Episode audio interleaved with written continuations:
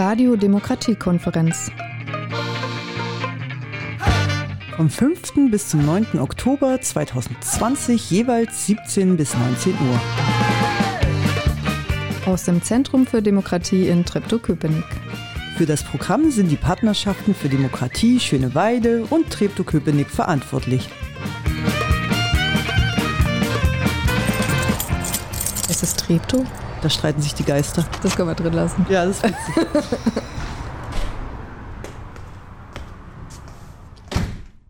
Herzlich willkommen hier bei uns im Zentrum für Demokratie. Ihr befindet euch gerade an euren ähm, Radioempfangsgeräten oder vor eurem PC, vor eurem Smartphone und ähm, hört in den YouTube-Channel rein. Und ähm, wir sind heute ein wenig gewachsen im Zentrum für Demokratie, denn wir haben uns heute hier auch verschiedene Gäste eingeladen. Ich begrüße euch recht herzlich zu unserer Radio-Demokratie-Konferenz aus dem Zentrum für Demokratie in Treptow-Köpenick. Ähm, wir sind die Partnerschaften für Demokratie, Treptow-Köpenick und Schöneweide. Und ähm, ja, wir haben für diese Woche vom 5. bis zum 9. Oktober ein Programm zusammengestellt, ähm, diverse Gäste eingeladen und wollen mit euch ähm, über verschiedene Themen, die hier im Bezirk so ganz äh, wichtig sind für unsere Arbeit, die im Bereich der Demokratieförderung liegt, ähm, ja, darüber zu sprechen und äh, mal zu diskutieren und auseinanderzunehmen, was so aktuell passiert ist, aber auch in der Vergangenheit. Genau, und warum machen wir das hier als äh, Radiodemokratiekonferenz? Ganz einfach, weil wir uns überlegt haben, ähm, etwas Corona-konformes äh, zu machen, ohne dass halt Menschen sich anstecken. Deswegen sind wir hier auch mit Plastiktüten über unseren Mikrofon bestückt. Also falls es manchmal raschelt, nur dass ihr euch nicht wundert. Und wir sitzen hier so in Maximalentfernung, mindestens anderthalb Meter Entfernung voneinander entfernt. Nur, dass, ihr, dass ihr euch keine Sorgen macht. Ähm, wir haben uns da viele Gedanken drüber gemacht. Und ähm, heute wird es in der Sendung, wie ja auch schon in der Sendungsankündigung beschrieben, darum gehen, ähm, um die Vergangenheit und die Gegenwart von Neonazismus im Bezirk Treptow-Köpenick, aber auch ganz besonders im Stadtteil Schöneweide. Und äh, dazu haben wir ganz verschiedene Interviewgäste, zwei von denen auch äh, der Corona, der Pandemie geschuldet, dass wir das aufsplitten mussten. Aber zwei Gäste haben wir jetzt bereits hier in unserem temporären ZFD-Studio vor Ort. Wer ist denn das, Katja? Wen haben wir denn gerade schon eingeladen? Ja, ähm, eingeladen haben wir stellvertretenden Bezirksbürgermeister beziehungsweise auch ähm, ja, Bezirksstadtrat, Leiter der Abteilung äh, Soziales und Jugend ähm, und in der Partei Die Linke, Gernot Klemm, begrüße ich recht herzlich hier in unserem temporären Radiostudio und auch Robert von Aufstehen gegen Rassismus. Die beiden werden in unserer ersten Sendestunde zu Gast sein. Genau, Sie lächeln uns schon hier von der Seite an und aber gleich werden Sie auch an das Mikrofon treten. Genau. In dieser ersten Sendestunde erwartet euch außerdem ein Interview, was wir in der letzten Woche, genau genommen am Freitag, hier in unserem Studio aufgenommen haben, nämlich ein Interview mit MDB Gregor Gysi, der extra hierher gekommen ist und auch so ein bisschen was darüber erzählt hat, was ähm, er hier in der Brückenstraße so erlebt hat, aber auch über diverse andere Themen, die mit äh, Neonazismus zusammenhängen, aber auch mit Rassismus. Genau, und in der zweiten Stunde kriegen wir dann auch nochmal drei neue Gäste, ähm, die uns ähm, darüber berichten aus, ihrer, aus ihren Arbeitsfeldern. Das ist einmal die Janine vom Register zur Erfassung von extrem rechten und diskriminierenden Vorfällen hier im ähm, Bezirk Treptow-Köpenick und dann auch nochmal Ulf und Lena von Berlin gegen Nazis, mit denen wir gemeinsam zusammen nochmal auf den Samstag vielleicht ein wenig schauen werden und auch ein bisschen bezirklicher sprechen werden. Ja, das ist ähm, schon so einiges, was wir hier in dieser Sendung machen werden. Also, ich wiederhole es nochmal. Wir senden in dieser Woche von Montag bis Freitag äh, jeweils 17 bis 19 Uhr. Und zwar zum einen auf Alex Berlin 91,0 Megahertz ähm, auf unserem YouTube-Channel vom Zentrum für Demokratie. Und da habt ihr auch die Möglichkeit zu kommentieren und Fragen zu stellen. Wir werden da parallel interaktiv mit dabei sein. Und außerdem ähm, streamen wir auf GIS TV und ähm, diesen Channel, den erreicht ihr über zentrum-für-demokratie.de, wenn ihr auf Partnerschaften für Demokratie klickt. Genau. So, wir hatten ja noch äh, von gestern was offen. Genau, da äh, möchte ich mich ganz äh, in aller Form bei Frau Heller, die sehr, sehr engagiert ist, ähm, entschuldigen, liebe Frau Heller, das habe ich vergessen und ich hatte es noch im Kopf. Aber natürlich, weil wir über das Funkhaus gesprochen haben, wäre es fatal, nicht diese Seite zu erwähnen, nämlich www.zeitreisen-nalepafunk.com und Frau Heller hat sich da dafür eingesetzt bzw. betreut diese Homepage in liebevoller Kleinstarbeit. Und es lohnt sich definitiv mal auf diese Seite zu schauen. Da sind wunderbare Fotos, auch schöne Querverweise und wir werden dann auch den Podcast zur Verfügung stellen. Wir stehen da mit Frau Heller schon gut in Kontakt. Ich erwähne, ich sage nochmal gerne die Internetseite, das ist www.zeitreisen-nelepafunk.com www.ftf.com. Und falls wir irgendwann unser YouTube-Video dann ganz hochoffiziell ähm, hochladen dürfen, dann verweisen wir dann auch, äh, dann könnt ihr da quasi in unsere Beschreibung schauen. Und jetzt würde ich so nach unten zeigen, wie in so einem YouTube-Video, aber ist ja nur Radio. Ja, sieht man ja nicht. Genau. so, wir steigen ein mit einem musikalischen Act, bevor wir zu einem Veranstaltungstipp kommen. Und da möchte ich noch gar nicht vorgreifen, sondern ihr hört jetzt The Irma and Louise.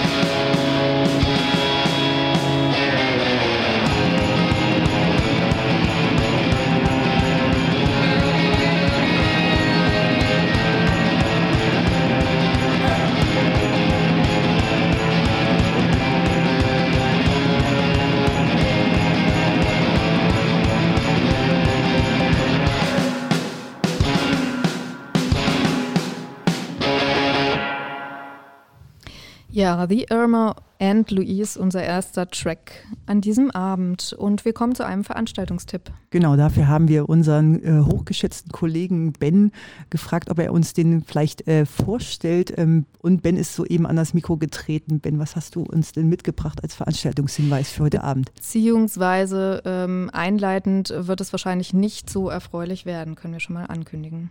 Genau, ich äh, fange doch erstmal mit dem Erfreulichen an. Am heutigen Dienstagabend gehen die jüdischen Kulturtage anlässlich des Laubhüttenfestes Sukkot in Schöneweide, Schöneweide weiter. Heute Abend wird sich alles um das Thema Poesie drehen. Zu Gast in der Novilla in der Hasselwerder Straße 22 sind verschiedene jüdisch-deutsch-hebräische Dichterinnen und Dichter. Matti Shmuelov ist ein arabisch-jüdischer Dichter, Autor, Herausgeber und Aktivist mit Wohnsitz in Berlin. Sein Schreiben ist vielfältig und umfasst sechs Gedichtbände, Theaterstücke, Artikel und eine Sammlung von Geschichten. Derzeit arbeitet er, arbeitet er an seinem neuen literarischen Projekt Anu, Juden und Araber schreiben in Berlin. Michal Samir wurde in Israel geboren. Sie studierte Kunst und jüdische Philosophie in Jerusalem und zog im Jahr 2007 nach Berlin. Sie ist als Kulturschaffende tätig und die Gründerin und Leiterin der Hebräischen Bücherei Berlin. Dr. Sehava Chalva wurde in Alma im Norden von Israel geboren. Ihr erster Gedichtband erscheint in diesem Jahr und derzeit schreibt sie auch an ihrem ersten Roman. Genau, diese drei Dichterinnen und Dichter werden heute zu einer interaktiven, spannenden Diskussion in die Novilla nach Schöneweide kommen und ihr seid herzlich eingeladen und es beginnt um 19 Uhr. Genau. In diesem Kontext dann auch noch eine eher unerfreuliche Nachricht mit aktuellem Bezug. Im Rahmen der Sukkot-Feierlichkeiten wurden am vergangenen äh, Samstag äh, eine antisemitische Straftat begangen ähm, und ich würde davon mal kurz berichten. Während der Vorbereitungen für das Rahmenprogramm der Sukkot-Veranstaltungen kam ein Mann zu dem Organisationsteam in der Nähe der aufgestellten Laubhütte und stellte anfänglich eine Reihe von Fragen. Dabei sagte er auch, dass er an keine Religion glaube, sondern an Odin. Innerhalb weniger Minuten wurde der Mann immer lauter, behauptete einen Reichsbürgerausweis zu besitzen und machte an Verschwörungsmythen anknüpfende Aussagen.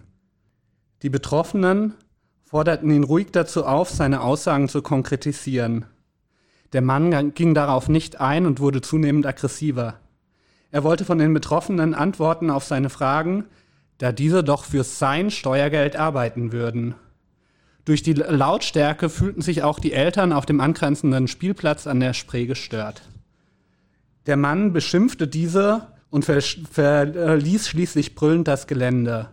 Die herbeigerufene Polizei konnte den Mann etwas später festhalten. Das ist bereits der zweite antisemitische Vorfall, den es im Rahmen der Sukkot-Veranstaltungsreihe gab. Um, wenige Tage nach der Ankündigung dieser Veranstaltungsreihe wurde ein Hakenkreuz an den Bauzaun in der Nähe der Novella in Schöneweide geschmiert. Dieses Beispiel zeigt, dass das Problem Antisemitismus weiterhin aktuell ist. Das zeigen auch die aktuellen Vorfälle aus Hamburg und Berlin. Und damit sind wir auch beim Thema der Sendung. Denn Antisemitismus ist auch immer noch ähm, ein Hauptbestandteil von neonazistischer Ideologie. Ja, vielen Dank, Ben, ähm, für, für deinen Beitrag. Und ähm, ja, wie du äh, gerade schon gesagt hast, ähm, Antisemitismus ist einer der Hauptbestandteile neonazistischer Ideologie, ähm, genauso wie Nationalismus. Und ähm, hier in Treptow-Köpenick konnte man das ja auch so lange Zeit ziemlich, also hier angrenzend in der Brückenstraße ziemlich gut beobachten. In dieser Sendung am heutigen Dienstag werden wir uns intensiv damit auseinandersetzen, ähm, was das für Treptow-Köpenick bedeutet hat, beziehungsweise welche Herausforderungen es auch immer noch gibt für Treptow-Köpenick und ähm, im Speziellen eben auch, wie das in der Vergangenheit in Schöneweide war und gegenwärtig ist.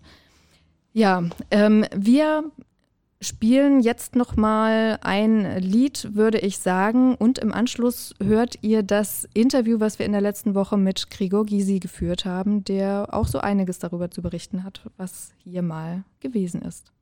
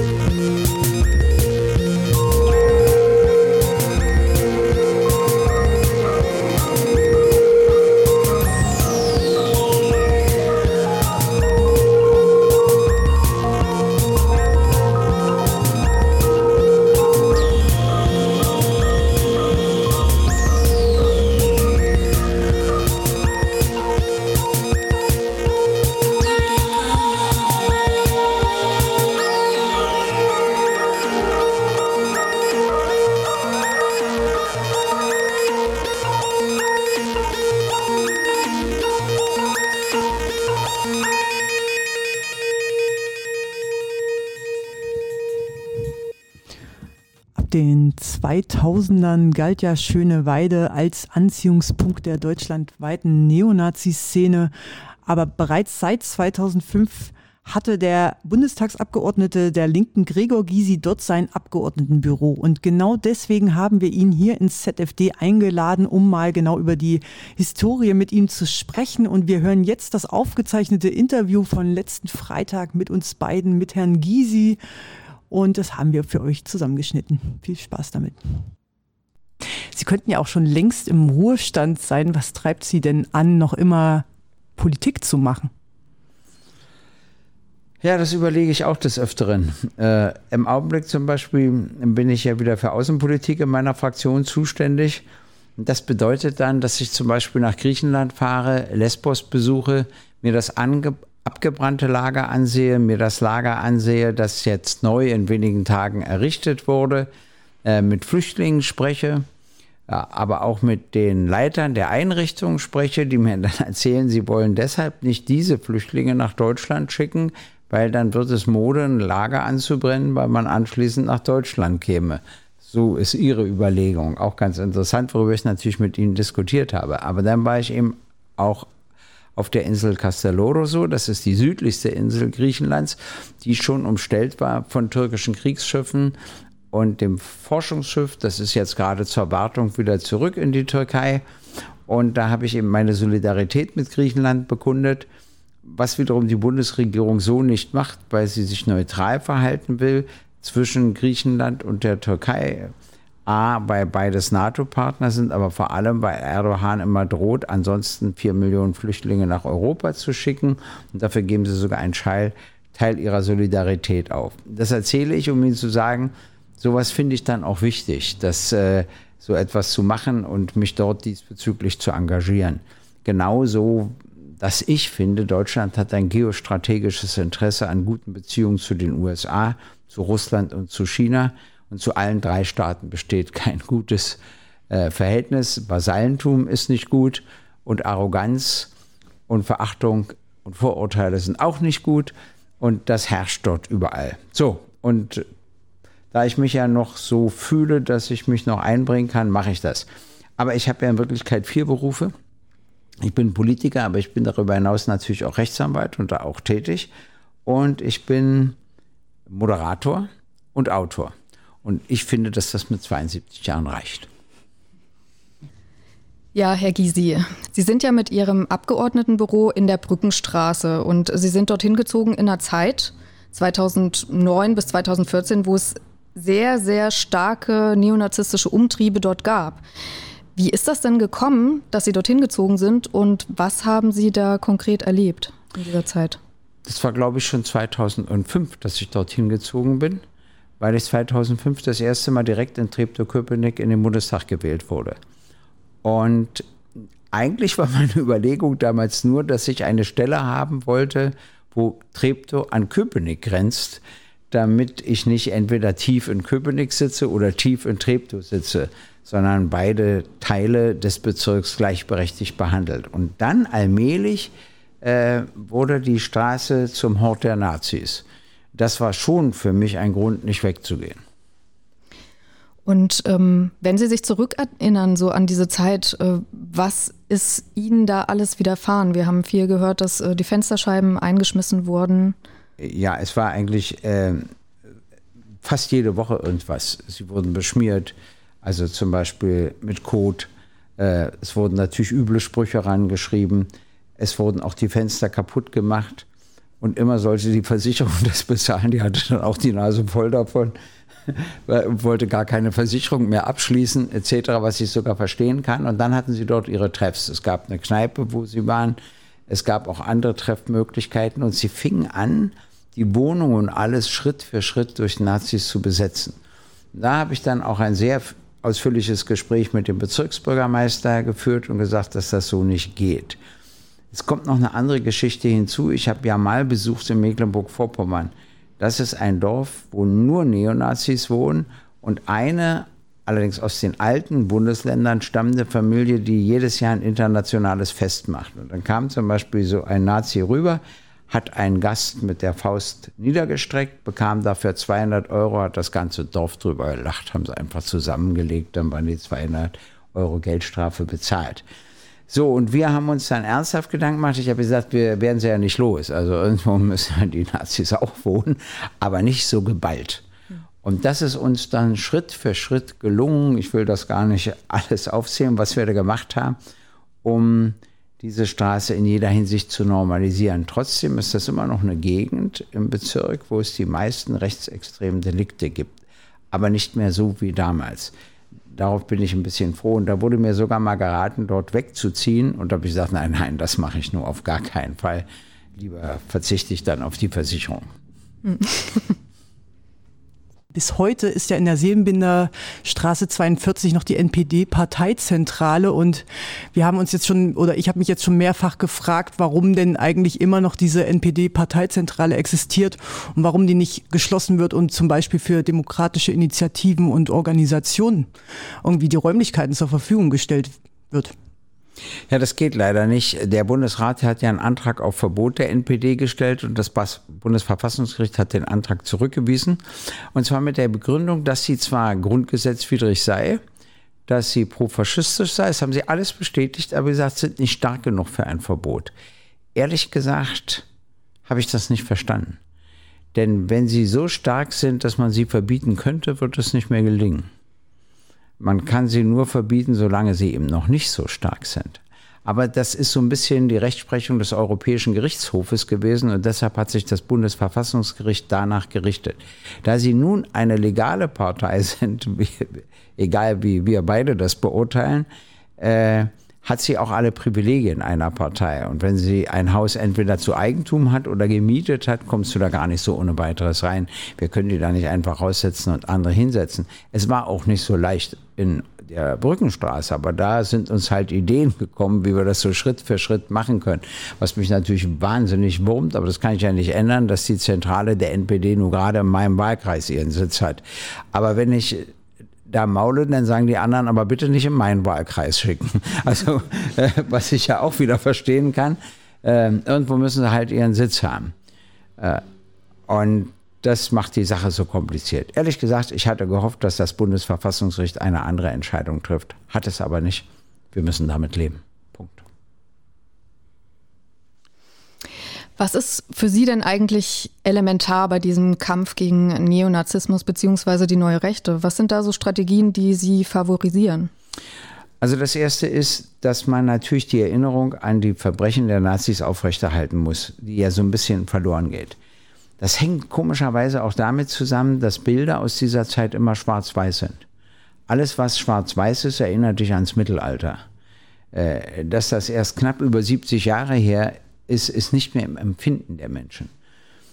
Das Zweite ist, dass man versuchen muss, den Menschen zu erklären, und zwar schon in der Schule, aber auch später, dass es keine einzige wirkliche Lösung eines gesellschaftlichen Problems durch die Nazis gibt. Ganz im Gegenteil. Also sie schüren Hass, sie schüren Spaltung, äh, sie hetzen, und zwar immer gegen die schwächsten Gruppen in der Gesellschaft. Ist übrigens auch der Unterschied zu den Linken, die ja versuchen, gegen die Stärksten zu kämpfen. Das machen die Nazis nicht. Sie kämpfen immer gegen die Schwächsten. Also gegen Obdachlose zu kämpfen, ist ja wahnsinnig mutig, kann ich nur sagen. Ja? Oder gegen Sinti und Roma zu kämpfen, ist ja wahnsinnig mutig. Also verstehen Sie, dazu gehört ja nichts. Äh, sie sind denen dann immer überlegen und nutzen das alles aus. Und das muss man den Leuten klar machen, dass sie in Wirklichkeit die Nazis feige sind. Und wenn man ihnen das klar macht, gerade Jungs sind nicht gerne feige. Also, aber da muss man schon in der Schule mit anfangen. Also es gibt viele Bereiche und dann Kunst und Kultur. Wenn man sich mal ansieht, was die Nazis so für eine Kunst und Kultur hatten, mein Gott, da geht einem ja nur das Grauen über den Rücken. Also auch das muss man alles deutlicher machen, wieder in das Bewusstsein, in das Wissen der Menschen zurückbringen. Und das ist schwer, stelle ich fest. Es gibt äh, noch was. Wir müssen sehen, dass die Entwicklungen weltweit eher nach rechts gehen. Die gehen ja nicht nach links. Äh, ich sage mal Stichworte Trump, aber auch Orban, auch Erdogan, auch Duda und so weiter und so weiter. Und warum ist das so? Schwer zu sagen. Der Staatssozialismus ist erledigt und der ist nicht so lange her wie der Rechtsterrorismus und deshalb ist der Staatssozialismus stärker in Erinnerung und hindert doch eine linke Bewegung. Das zweite, also eine erfolgreiche linke Bewegung. Das zweite ist, äh, dass man das Autoritäre für effizienter hält als die Demokratie.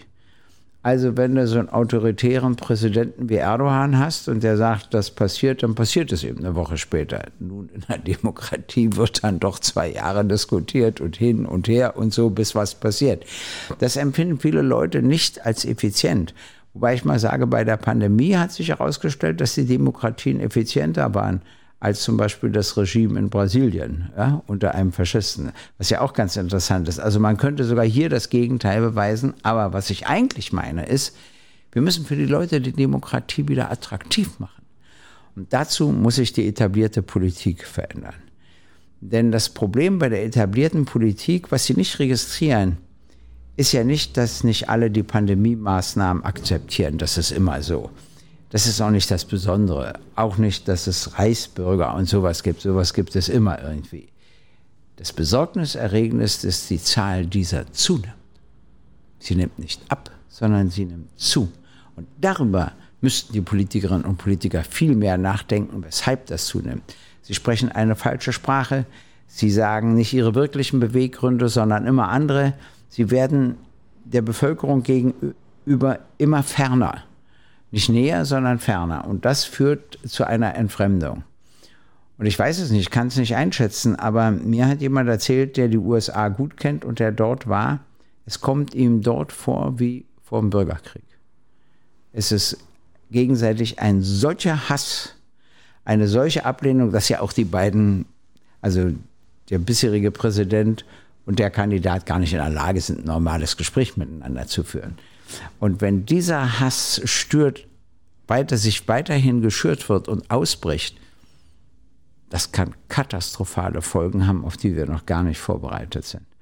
Und ähm, man muss eben sehen, der Trump, Trump, kämpft ja nicht um die Bundesstaaten, die sowieso immer demokratisch sind, die sind ihm wurscht. Äh,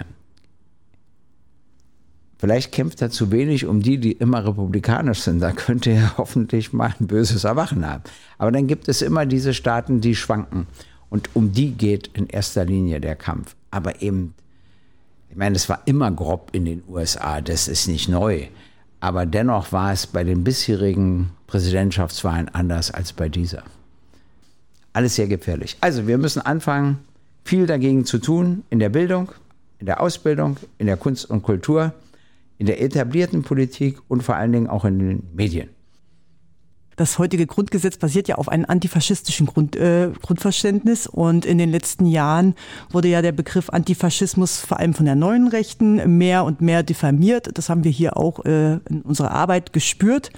Und heutzutage trauen sich viele Institutionen, Einrichtungen, Vereine und selbst Parteien nicht mehr diesen Begriff zu verwenden, weil sie Angst haben, UnterstützerInnen zu verlieren. Ähm, was meinen Sie denn? Ähm, wie können wir denn den Begriff wieder in seiner Ursprünglichkeit besetzen?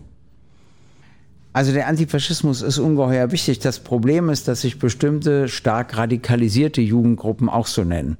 Und daraus hat dann die Kultur- und Medienwelt eine Einheit gemacht. Das heißt, du denkst sofort an Flaschenwürfe, an eingeschlagene Fensterscheiben, an zerstörte Einrichtungen weil die antifaschistische Jugend damit in Verbindung gebracht wird. Ein FDP-Politiker in Berlin hat dann gesagt, für ihn ist das das gleiche Antifaschismus und Nazis. Dann habe ich ihm geschrieben, das muss er allen Juden erklären, die ermordet worden sind und deren Angehörigen, dass sie das gleiche sind wie die Nazis. Das ist natürlich völlig absurder Unsinn, was er dort erzählt hat. Aber an die Jugendgruppen appelliere ich, überzeugender zu sein, nicht mit Gewalt zu agieren das kommt logischerweise bei vielen nicht an. Und ich möchte nicht, dass der Begriff des Antifaschismus immer mit Gewalttätigkeiten in Verbindung gebracht wird. Nun gibt es natürlich viele Antifaschisten, die ganz anders sind als die Jugendgruppen. Aber über die Medien und über die Kultur wird es immer identifiziert mit diesen Jugendgruppen und das ist in gewisser Weise ein Problem. Wenn wir das losgelöst bekommen, im Denken und im Fühlen, dann kann der Begriff des Antifaschismus auch wieder eine Renaissance erleben. Haben Sie denn da einen Tipp für die Zivilgesellschaft? ja, dass die Zivilgesellschaft äh, klar sagen muss, wir würdigen jede Form des Antifaschismus, aber wir betreiben sie immer ohne Gewalt. Alles andere kommt für uns nicht in Frage.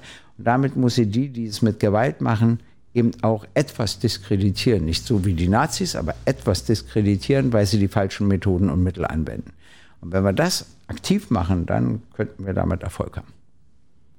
Was ist denn Ihr Credo im Umgang mit Nazis? Was würden Sie denn unseren HörerInnen empfehlen? Ähm, das ist schwer. Ich habe so eine Unart, die kann man nicht verallgemeinern. Also zum Beispiel war ich mal in Dresden, da standen hinten 300 Neonazis. Vorne stand sympathisierendes Publikum, mehrere tausend.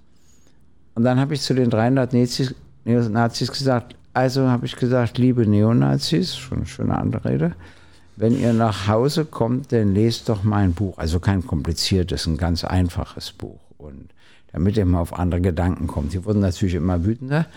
Und dann schrieb mir einer, der da vorne stand, so ein Zettel, warf er mir hoch.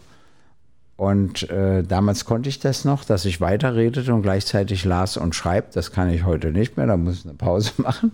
Und der schrieb mir einen Text und ich warf den Zettel wieder zurück, nachdem ich was geschrieben hatte. Und einer vom BKA fragte mich dann, was haben Sie denn denn geschrieben? Der sah so aus, als ob er in der nächsten Sekunde auf die Tribüne äh, springt, um sie zu erwürgen. Da sage ich, er hat geschrieben, wie kommen Sie darauf, dass wir Rechtsradikalen ungebildet sind? Die meisten von uns haben Abitur. Und ich habe drei Fehler angestrichen und habe geschrieben, drei Fehler, Note, drei Gysi.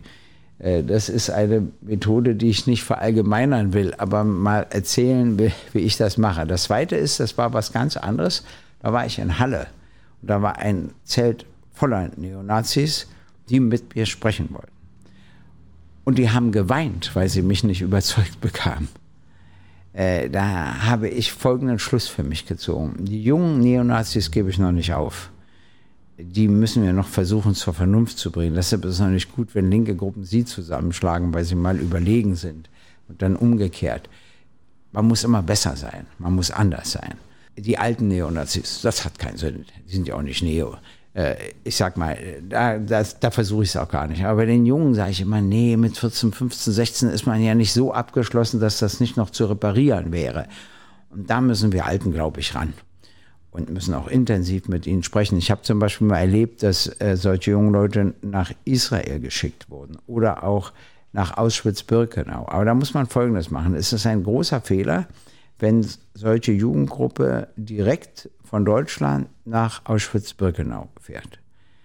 Wichtig ist, dass sie vorher drei Tage in Krakau sind und nur die polnische Sprache hören und lesen. Und dann gehst du nach Auschwitz-Birkenau und plötzlich erschrickst du dich, dass alles in deutscher Sprache ist. Wenn du direkt hinfährst, fällt dir das gar nicht auf. Und das habe ich gemerkt, als ich dort das erste Mal war, dass das wichtig ist. Also wir müssen sie auch konfrontieren. Und dann müssen sie sich eben die Schuhe ansehen und die Haare ansehen und die Bilder sehen etc., um vielleicht von diesem Gedankengut doch wegzukommen. Also bei den Jungen. Ich sage, bei den Alten hat es keinen Sinn.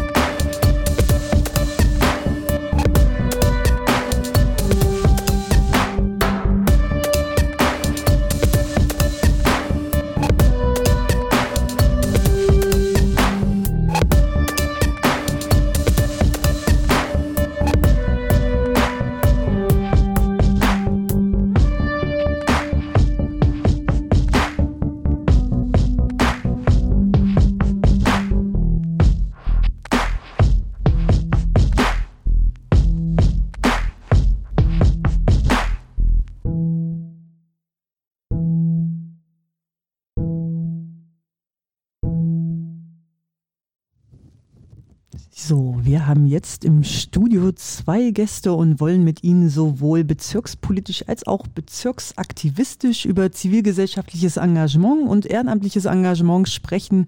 Und dafür begrüße ich ganz herzlich äh, den Herrn Gernot Klemm hier bei uns im temporären Studio und Robert von Aufstehen gegen Rassismus Treptow Köpenick.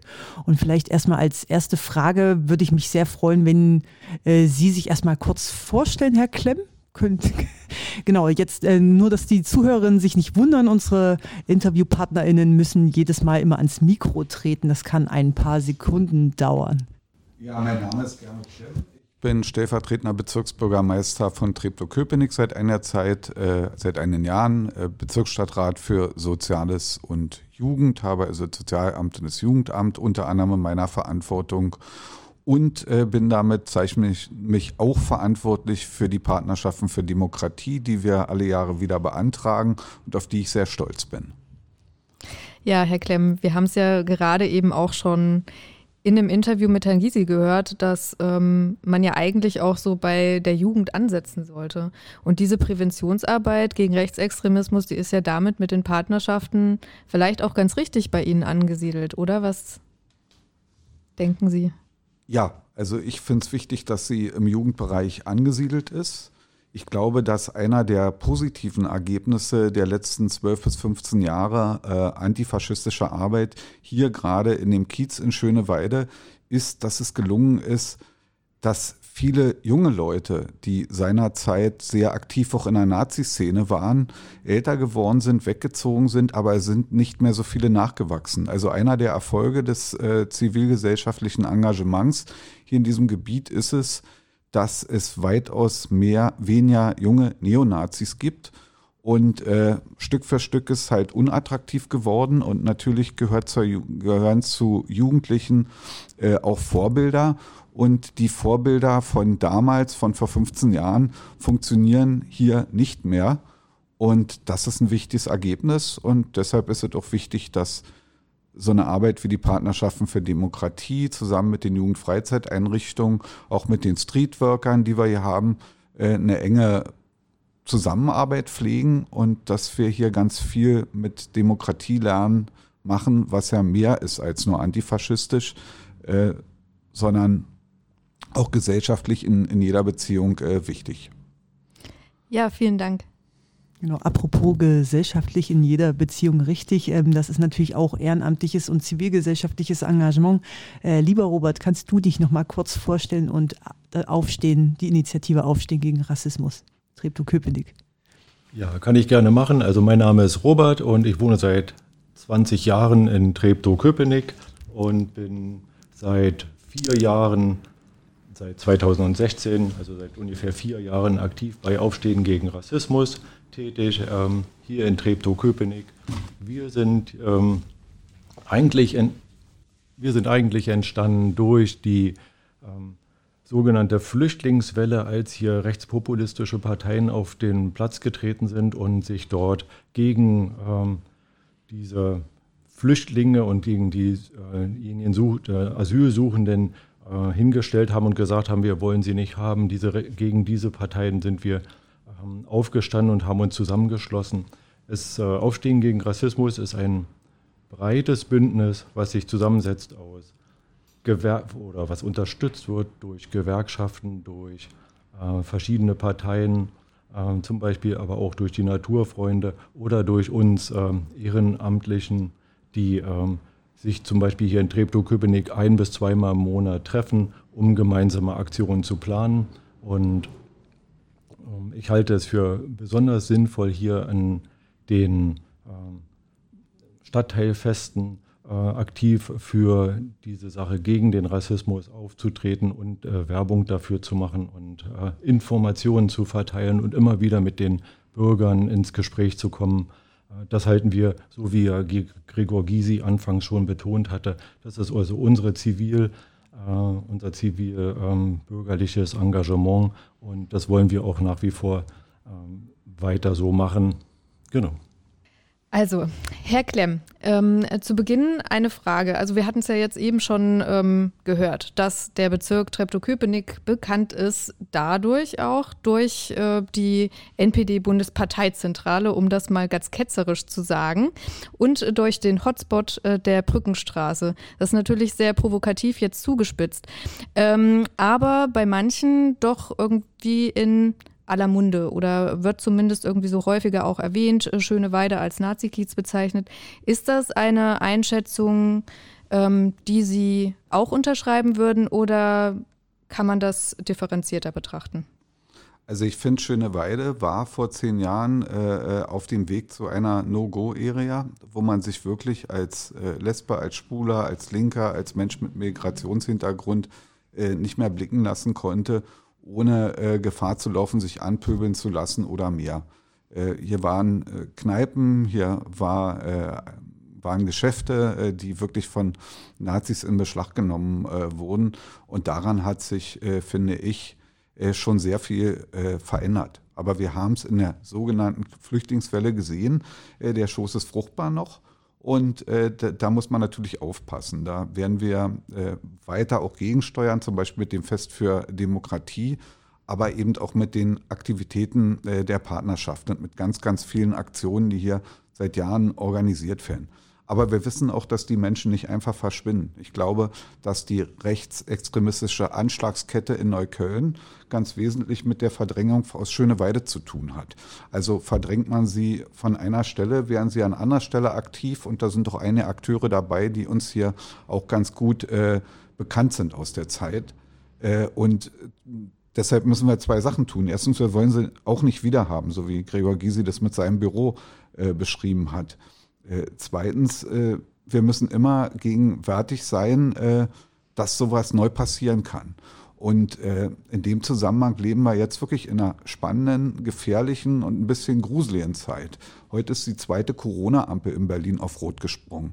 Ich sag mal, ab April, spätestens ab April ist eine ganz andere Ampel, Corona-Ampel für mich auf Rot gesprungen. Denn mit den Protesten gegen diese Maßnahmen sind Rattenfänger aller Art, Nazis aller Art, Reichsbürger und was man sich sonst noch da vorstellen kann, aus ihren Löchern gekrochen und ihnen wird zugehört in einem Maße, wie vielen von den Leuten noch nie zugehört worden ist. Und das ist auch gefährlich. Ich glaube, auch in der jetzigen Zeit kann man an der Pandemie Demokratie lernen und kann auch lernen, was Solidarität bedeutet und kann auch lernen, was Egoismus, Rassismus und keine Solidarität bewirkt. Wir sehen es gerade in diesen Tagen und äh, deshalb äh, bin ich Ihnen ganz dankbar, dass Sie diese Demokratiekonferenz machen, diesen Weg gewählt haben. Die Demokratie, auch das hat Gregor Gysi äh, vorhin gesagt, äh, ist mit der Pandemie bisher deutlich besser klargekommen als andere Regime. Und äh, da kann man nur lernen, wie Demokratie funktioniert.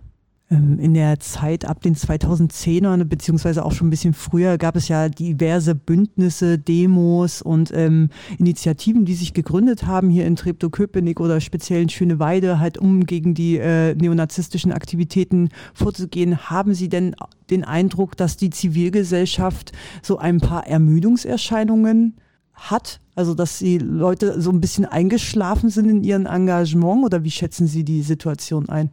Mein Gefühl ist, dass einige sagen, äh, wenn das Problem ja eigentlich verdrängt ist, muss man nicht mehr so viel tun. Das haben wir in ein paar Zusammenhängen dann gesehen, dass es nicht so einfach funktioniert, gerade in der Flüchtlingssituation und danach, aber witzigerweise auch ganz zu Beginn der Pandemie, wo äh, Menschen vor dem Krankenhaus Köpenick, wo eine Deutsche nur ausgeflogen sind aus Risikogebieten und in Quarantäne waren, dagegen demonstriert haben.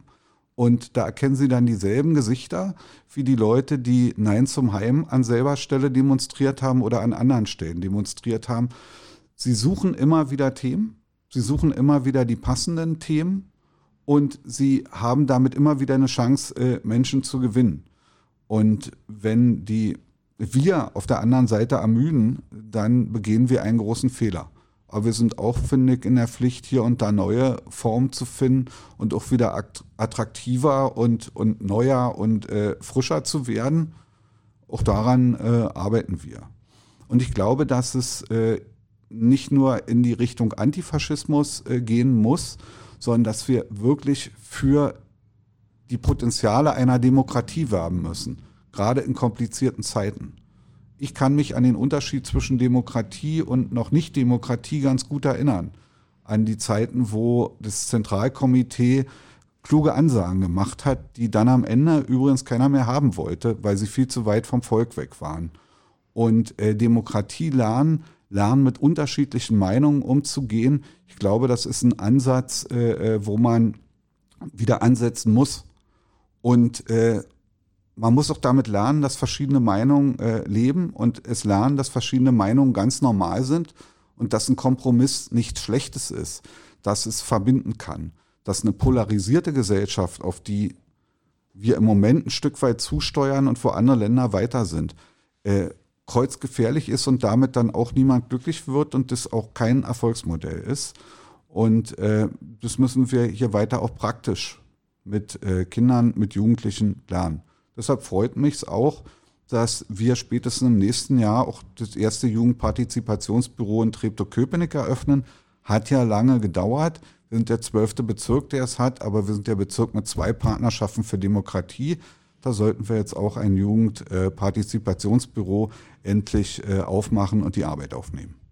Ja, Herr Klemm, Sie hatten gerade schon, äh, das wäre, glaube ich, eine gute Überleitung, ähm, eine gewisse Streitkultur erwähnt, die äh, für so eine Demokratie relevant ist. Und ähm, Aufstehen gegen Rassismus bieten ja so einen Teil da auch an.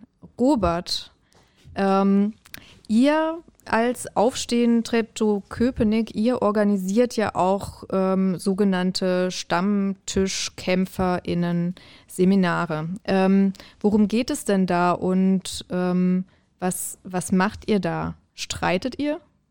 Da kann ich gleich etwas dazu sagen. Ich möchte ganz kurz nochmal auf das eingehen, was äh, Herr Klemm gerade gesagt hatte, ähm, dass es eben besonders wichtig ist, zivilgesellschaftlich sich zu engagieren. Und ähm, als ich oder als wir, also die Aufstehen gegen Rassismus in Treptow-Köpenick in Erfurt gewesen sind und wir dort am Marktplatz gestanden haben, um gegen ähm, etwas aufzustehen, da stand an einer Häuserfront ein ganz großes Plakat und da stand drauf, ähm, wer in der Demokratie schläft, äh, wacht ähm, in der Diktatur auf. Und ich denke, das sollte man sich immer wieder so vor Augen führen ähm, und als Ansporn nehmen, um ähm, immer wieder ähm, neuen Mut zu fassen oder neuen Mut zu haben, ähm, auf die Straße zu gehen und mit denjenigen zu sprechen, die möglicherweise noch ähm, wandelbar sind und deren rechtes oder rechtsextremes Weltbild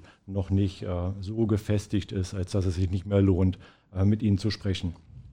Äh, wir haben äh, hier in Treptow-Köpenick Stammtischkämpferinnen-Ausbildungen. Äh, jetzt haben wir im November die zweite, die wir durchführen. Wir hatten vor einem Monat schon eine.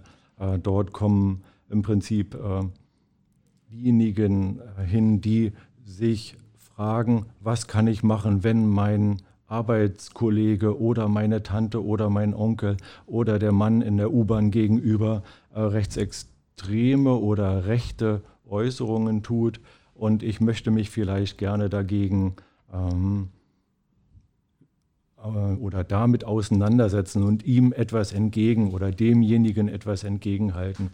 Und diese sogenannten Stammtischkämpferinnen-Ausbildungen gehen eben darum zu sagen, ähm, wenn du so etwas hörst, dann kannst du so und so darauf reagieren. Also es ist sozusagen ein Argumentationstraining für den Fall, ähm, dass ich mit etwas konfrontiert werde, ähm, wo ich sozusagen lerne, nicht ähm, klein beizugeben oder ruhig zu sein oder gar nicht den Mund aufzubekommen, weil ich so dermaßen vor den Kopf gestoßen bin, sondern ich habe quasi schon etwas in der Hinterhand zu sagen, äh, das kann ich jetzt vorbringen, da lohnt sich dazwischen zu gehen. Ähm, und das sind, ist quasi das Ziel der Stammtischkämpferinnen-Ausbildung. In der Regel ist es so, dass 10 bis 15 Leute äh, von zwei Teamern begleitet werden.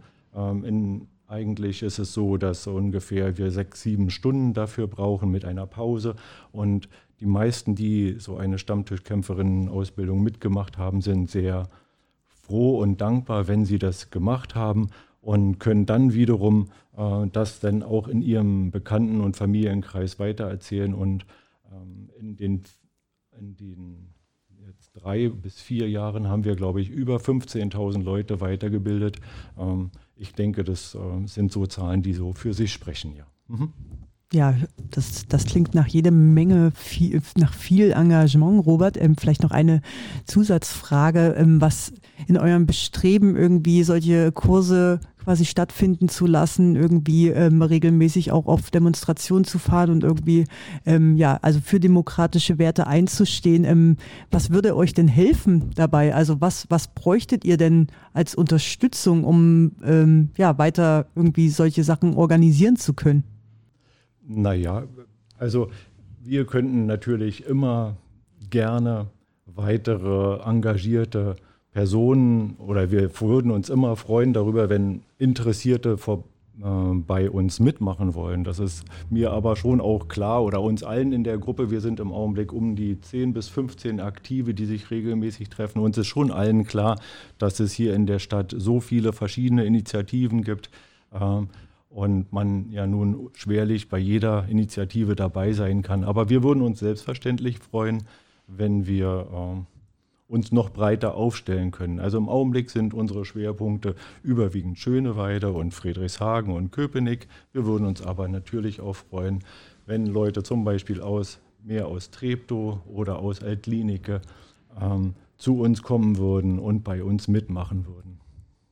Genau, dann würde ich gerne nochmal den Ball zurück zu Herrn Klemm spielen. Was äh, denken Sie denn? Was ist denn jetzt, äh, was würde denn, was ist die Aufgabe von Politik und hauptamtlichen Strukturen jetzt, um genau solchen ähm, Strömungen halt äh, LeugnerInnen oder beziehungsweise äh, neofaschistischen, neonazistischen oder halt einfach demokratiefeindlichen Strömungen entgegenzuwirken?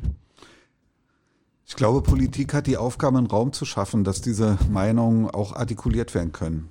Politik ist nicht äh, diejenige äh, Macht, die immer und bei allem äh, zwingend äh, vorangehen muss. Ich glaube, dass zum Beispiel die Verbotsdebatte zur NPD, wo ich zwiespältiger Meinung bin, finde es widerlich, dass dieses braune Haus noch bei uns ist. Hoffe, dass die Partei irgendwann in Insolvenz geht und dadurch das Haus an die Stadt fällt und dann werden wir dort ein cooles Kulturzentrum machen. Da haben wir schon Pläne.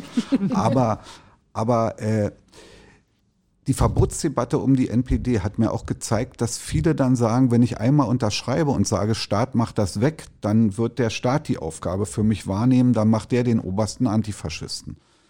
Staat äh, äh, muss äh, natürlich äh, antifaschistisch sein. Aber äh, wenn die breite Bevölkerung da nicht mitmacht, nicht immer wieder treibt, wenn man denkt, dass man so eine Aufgabe den Staat überlassen kann, wenn man denkt, das kann man den Lehrerinnen und Lehrern überlassen, wenn man denkt, das kann man den Sozialarbeitern überlassen und den Zentren für Demokratie und die nehmen uns diese Aufgabe ab, dann funktioniert es nicht. Sondern äh, da ist jeder auch äh, äh, Staatsbürgerin und Staatsbürger und äh, muss auch selber aktiv werden. Und äh, wir müssen den Mut schaffen und den Raum schaffen, dass man seine Klappe auch aufmachen kann. Was mich besonders ärgert in den letzten Jahren auch an neonazistischen und rechtsradikalen Vokabular, ist es, dass die Leute immer erzählen, was man alles nicht sagen kann. Und in Wirklichkeit, wenn man mit den Leuten debattiert, die sagen, was man alles nicht sagen kann, über Flüchtlinge, über Frauen, über Gender, über Fahrrad, äh, dann sagen die mittlerweile viel mehr, als man überhaupt erwidern darf. Also, äh, auch wenn ich es manchmal hasse, rutscht mir gerne bei einigen Sachen raus, man wird doch wohl in diesem Land noch sagen können, dass man Nazis hasst dass man sie nicht als seine Nachbarn haben will, dass man sie nicht in Regierungsverantwortung haben will, dass man sie nicht in Parlamente haben will. Auch das darf man in diesem Land sagen und soll es sagen. Ja, vielen Dank. Was denken Sie denn, ähm, was gute Wege sind, um das zu erreichen? Also, dass äh, jeder so in Anführungszeichen ein mündiger Bürger, eine mündige Bürgerin werden kann. Also, was kann man tun, damit ähm, das ähm, ja auch gestärkt wird im Einzelnen. Schwierig. Also wie gesagt, das, das, das kann dann äh, nur jede und jeder im, im, Grundsatz selber tun. Wir können mit den Strukturen, die auch da sind, äh, dabei unterstützen. Aber äh, da äh, gefällt mir äh, da gefällt mir dann sozusagen die Initiative, das ist, glaube ich, die Initiative, äh, die Robert angesprochen hat. Man kann sich zusammentun und dort auch was machen. Und ich glaube, das ist der bessere Weg. Ich glaube, dass wir äh, hier im Bezirk den Rahmen gesetzt haben, den man in dem Zusammenhang setzen kann und sollte, den auch weiter professionell unterstützen. Ehrenamt funktioniert nie ohne Hauptamt. Äh, und dieser Raum dann auch genutzt werden muss. Dann ist noch dazu unsere Aufgabe eben dafür äh, zu werben, dass, dass das auch genutzt wird. Aber sonst immer äh, bitte, die Gesellschaft wird nie von oben demokratischer und äh, sondern sie wird es nur, nur in der Breite. Und das äh, setzt Mut und Engagement von jedem Einzelnen voraus, der in dieser Gesellschaft weiter leben will, in einer Demokratie weiter leben will. Und ich glaube, es sind an vielen Punkten immer noch oder äh, äh, die meisten Leute in, in diesem Land und gerade in dieser Stadt. Und dafür muss man was tun. Nichts äh, wird einem hier alleine so präsentiert. Genau. Vielen Dank, Herr Klemm. Damit erhalten Sie jetzt, äh, war das Ihr Schlusswort und das war, wie ich finde, auch ein sehr schönes. Ähm, vielen Dank an uh, unsere Gäste, Gernot Klemm und Robert von Aufstehen gegen Rassismus, Treptow-Köpenick. Ähm, wir hören jetzt ein wenig Musik und dann geht's in unserem Programm weiter mit unseren nächsten Gästen von äh, dem Register zur Erfassung extrem rechter und diskriminierender Vorfälle und Berlin gegen Nazis. Äh, zwei Personen von Berlin gegen Nazis sind auch noch zu Gast.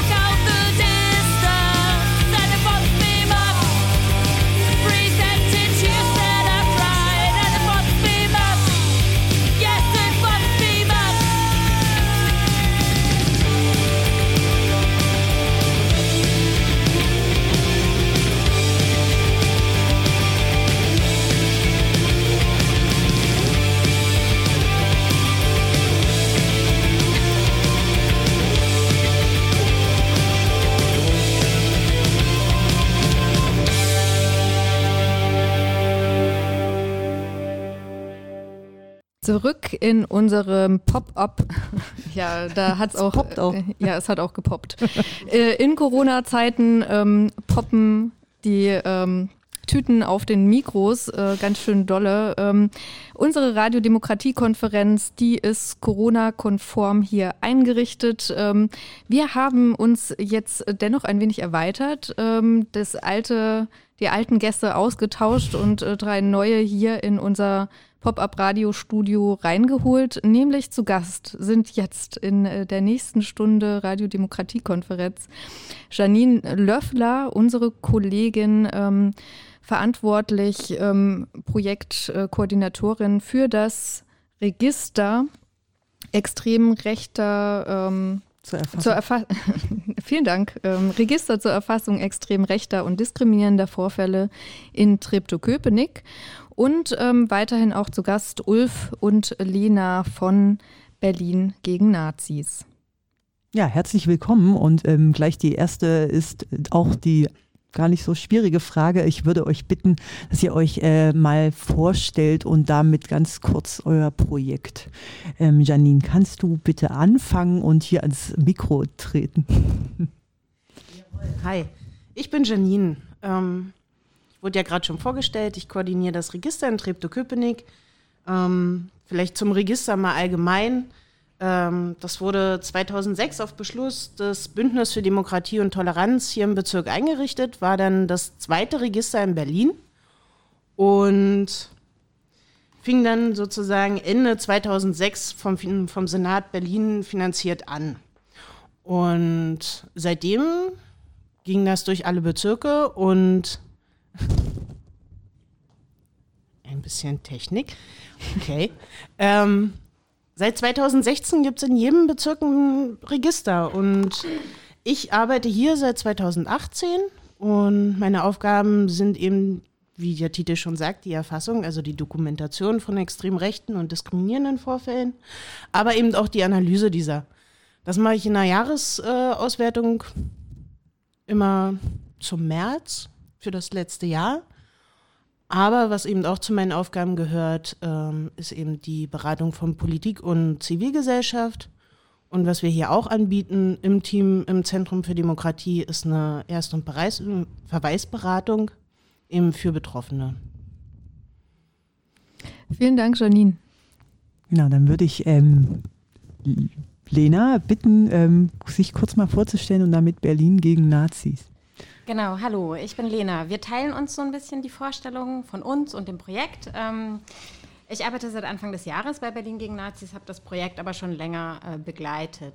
Berlin gegen Nazis ist eine Informations- und Mobilisierungsplattform für zivilgesellschaftlichen Protest und Positionierung. Und zwar gegen Rechtsextremismus, Rassismus und Antisemitismus. Ähm, in unserer Selbstdarstellung heißt das auch so schön. Wir sind an der Seite derer, die den Mund aufmachen gegen Rechtsextremismus, Rassismus und Antisemitismus. Ähm, wir sind ansprechbar für Institutionen und Vereine, soziale Träger, Gewerbetreibende, Kulturschaffende, aber natürlich auch Privatpersonen oder Engagierte, die auf der Suche danach sind, sich dauerhaft und sichtbar zu positionieren. Ähm, wir haben ein umfa- umfangreiches Partnerinnen-Netzwerk, das über die ganze Stadt verteilt ist. Ähm, darauf würde ich später nochmal zurückkommen. Äh, Wir betreiben drei Social-Media-Kanäle und machen damit eben auch die Positionierung der Berliner Zivilgesellschaft sichtbar.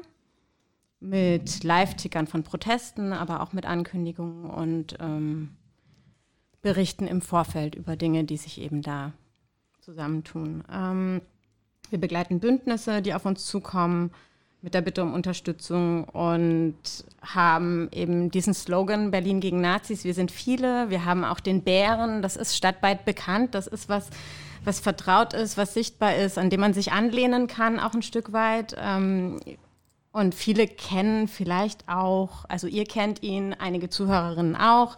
Wir haben so eine große orangene Aufblasbärin, die ist knapp vier, Me vier Meter, vier Meter hoch, genau. Ähm, und die ist bei Protesten auf der Straße sehr weithin sichtbar und stärkt somit auch den Engagierten den Rücken. Und das brauchen die mitunter. Ähm, denn bei aller Entschlossenheit ähm, ist es manchmal nicht ganz so einfach, sich permanent zu engagieren. Ähm, und seit der Corona-Pandemie, weil wir hier alle auch Corona-konform sind, unsere Bärin ist es auch, trägt sie eine goldene Maske. genau.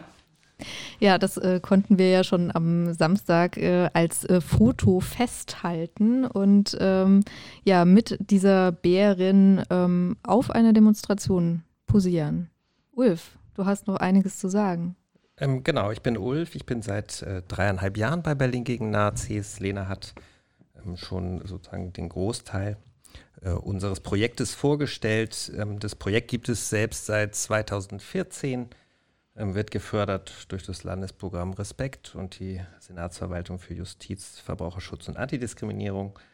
Ähm, und äh, das Projekt ist entstanden 2014 und das ist auch so ein Bogen nach Treptow-Köpenick aus den Erfahrungen der vielen, vielen Proteste, ähm, über die auch schon in der Stunde davor gesprochen wurde, in Treptow-Köpenick gegen äh, das ehemalige rechtsextreme äh, Zentrum oder den Schwerpunkt hier. Ähm, und die Erfahrung, dass eben Menschen, die sich ehrenamtlich engagieren gegen rechts, sich äh, dagegen stellen, ähm, ein Projekt bräuchten oder brauchen, das sich äh, hinter sich stellt, das äh, die Wege schnell macht, das äh, eben tagsüber, wo die Ehrenamtlichen zur Arbeit gehen, Kontakte macht und gerade in so konkreten Mobilisierungsphasen vor Protesten einfach die Dinge schnell macht, Dinge möglich macht und gleichzeitig Kontakte zu unserem Partnerinnen-Netzwerk vermittelt. Ihr habt euch ja bewusst für die Bezeichnung Berlin gegen Nazis entschieden. Wieso sprecht ihr denn heute noch von Nazis? Was sind denn für euch Nazis? Berlin gegen Nazis als Slogan ist erstmal ein starkes Statement. Ich muss noch näher ans Mikro. Ähm, dieses starke Statement äh, soll klar und unmissverständlich sagen, dass äh, die Berlinerinnen Position beziehen, äh, wenn Rechtsextreme, Rassisten, Antisemiten versuchen, ihre Ideologie in Berlin in die Öffentlichkeit oder auf die Straße zu bringen. Und der Slogan ist auch, ähm, zumindest meines Wissens, aus Treptow-Köpenick ursprünglich. Ähm, es gab äh, 2012, 2013 Demonstrationen unter diesem Titel hier gegen Rechtsextreme und wurde dann äh, für dieses Projekt im Grunde übernommen, weil es eben so ein äh, starker äh, Slogan ist. Fachlich sprechen wir nicht von Nazis, sondern von Rechtsextremen oder wenn die Rechtsextremen sich äh, eng an den, am Nationalsozialismus orientieren, äh, wie jetzt äh, gerade am Samstag in Hohenschönhausen der dritte Weg, sprechen wir von Neonazis. Genau, ich würde jetzt mal eine Frage wieder des Ping-Pong zurück zum Register äh, schlagen. Das ist eine ähm, kleine Frage mit Einleitung. Wir haben ja so einen digitalen Stadtrundgang hier in, für Niederschöneweide erstellt und ähm, darin sprechen wir auch davon, dass nach der Schließung der Neonazi-Kneipe zum Henker und dem Waffenladen Hexogen in der Brückenstraße ein wenig Ruhe im Kiez eingezogen ist, also bezogen auf Niederschöneweide. Und aber in der Dokumentation des Registers zur Erfassung extrem rechter und diskriminierender Vorfälle lässt sich dies auch für die Jahre zwischen 2015 bis 2017 ablesen. Aber um jetzt äh, den Schlenker zu bekommen, ähm, stiegen die Vorfälle in den beiden Folgejahren 2018 und 2019 so stark in Niederschöneweide an, dass sie zu den gewalttätigsten Jahren seit dem Beginn der Erfassung im Jahr 2007 zählen. Wie kann denn das sein? Also wir haben ja jetzt gehört, dass eigentlich ähm, dass ja gut die Neonazi-Szene gut zurückgedrängt wurde. Wie erklärt sich denn die Fachfrau vom Register ähm, den Anstieg? Mm, man muss dafür zurückgucken. Die Strukturen wurden bis 2014 zurückgedrängt. Das war dann mit der Schließung des Henkers ähm, eine sozusagen der Hauptort äh, wurde dann geschlossen. Es folgte dann auch das Hexogen, der äh, Waffen- und Militarierladen äh, in der Brückenstraße. Aber was dann sofort passierte hier im Bezirk ist, dass es sofort, ich nenne das äh, gerne die rassistische Wende gab. Also die NPD, die NPD ist sehr eng mit der Brückenstraße verbunden gewesen, ähm, hat sich dann bereits 2014 und dann eben auch verstärkt in den Folgejahren mit den rassistischen oder die rassistischen Proteste in Treptow-Köpenick gegen die Unterkünfte von Geflüchteten ähm, organisiert und war dann damit auch sehr beschäftigt. Und dadurch ist es wahrscheinlich auch hier etwas ruhiger geworden. Das ist zumindest der Erklärungsansatz an der Stelle, weil was ganz klar ist, diese Strukturen, die es hier bis 2014 gab, die haben dazu geführt, dass hier ganz, ganz viele Neonazis hingezogen sind. Es gab einen bundesweiten Zuzug. Es gab zu Höchstzeiten Schätzungen des LKAs mit bis zu 150 Neonazis hier im Kiez, organisierte Neonazis, die hier gewohnt haben. Und auch wenn die Strukturen weg sind, heißt das ja noch nicht, dass die Menschen weg sind, die hierher gezogen sind. Und die waren vielleicht in den Jahren,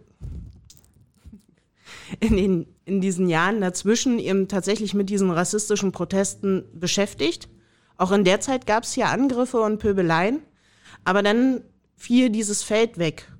Und die Leute sind nicht weggezogen. Nicht alle sind weggezogen. Wir leben in Berlin, die Mieten steigen. Es ist nicht für alle leicht, irgendwie neue Orte zu finden. Man hat hier sehr, sehr lange eine mh, hm, extrem rechte Lebenswelt geschaffen, in der man sich auch wohlgefühlt hat. Also warum auch wegziehen, nur weil die Kneipe weg ist. Es gibt ja auch noch andere Kneipen, wo man hingehen kann.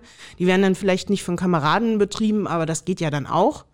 Ähm, und zu diesen Leuten kommen halt noch die Leute dazu, die sich durch diese rassistischen Proteste, die es überall in Berlin gab, ähm, aktiviert wurden. Ähm, es gab eine ganz, ganz große äh, ja, so einen großen Aufbau eines Feindbilds und man müsse sich verteidigen und das sehen viele dann eben als Anlass, auch selbst gewalttätig zu werden. Und da ist eine Enthemmung passiert. Und das heißt, zu den Neonazis, die hier vermutlich gar nicht alle weggezogen sind, kommen jetzt eben auch noch Leute, die vorher nicht organisiert waren, die sich einfach hochgeputscht fühlen durch diese Zeit und eben auch Menschen angreifen. Und das zeichnet sich eben in der Statistik für 2018 und 2019 ganz klar ab.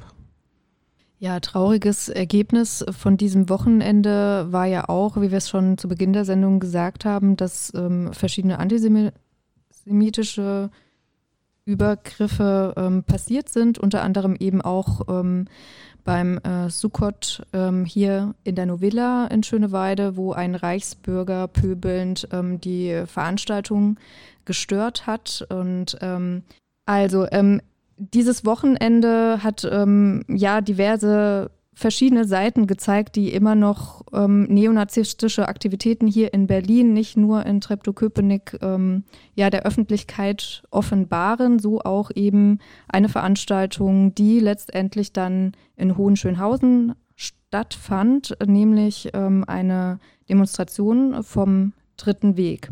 Und ähm, bei dieser Frage, die an euch alle drei eigentlich gerichtet ist, ähm, würde ich genau daran anknüpfen. Also an diesem Wochenende, da reisten ja Neonazis eigentlich so aus dem gesamten Bundesgebiet nach Hohenschönhausen, um mit der neonazistische, neonazistischen Partei Der Dritte Weg gegen sogenannte Überfremdung und Kapitalismus zu demonstrieren. Wieso funktioniert das eigentlich wieder so gut? Also wie kommt das? Ich habe so einen kleinen Abbinder vorweg. Äh, an dieser Stelle ähm, stützen wir uns sehr stark auf die Analysen unseres Schwesterprojektes Mobile Beratung gegen Rechtsextremismus, auch kurz MBR Berlin genannt, ähm, mit der wir auch in personeller Überschneidung äh, zusammenarbeiten.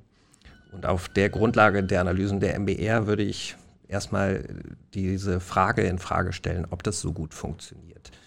Ähm, es gibt in Berlin regelmäßig rechtsextreme Aufmärsche seit Jahren, oft von Gruppen oder Strukturen, die in Berlin ansonsten nur wenig Aktivitäten entfalten, ähm, die aber immer wieder bundesweite Mobilisierung in Berlin als Hauptstadt versuchen. Beim dritten Weg haben am Samstag 350 Personen äh, teilgenommen. Das ist nicht wenig, aber im Vergleich zu früheren bundesweiten Aufmärschen des dritten Weges äh, auch nicht viel. 2017, 18 hatten wir den Versuch der Wiederbelebung der NS-verherrlichenden Hessmärsche in Spandau durch die Partei Die Rechte und die NPD. Die wurde, dieser Versuch wurde wieder aufgegeben.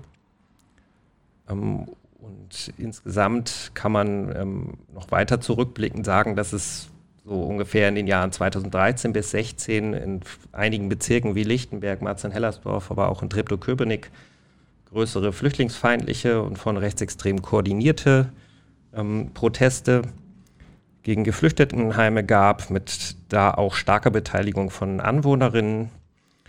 Ähm, diese Aufmärsche haben sich aber dann spätestens 2016 eher nach Mitte verlagert, ähm, wurden von so Organisationen wie Bergida und Wir für Deutschland ähm, organisiert.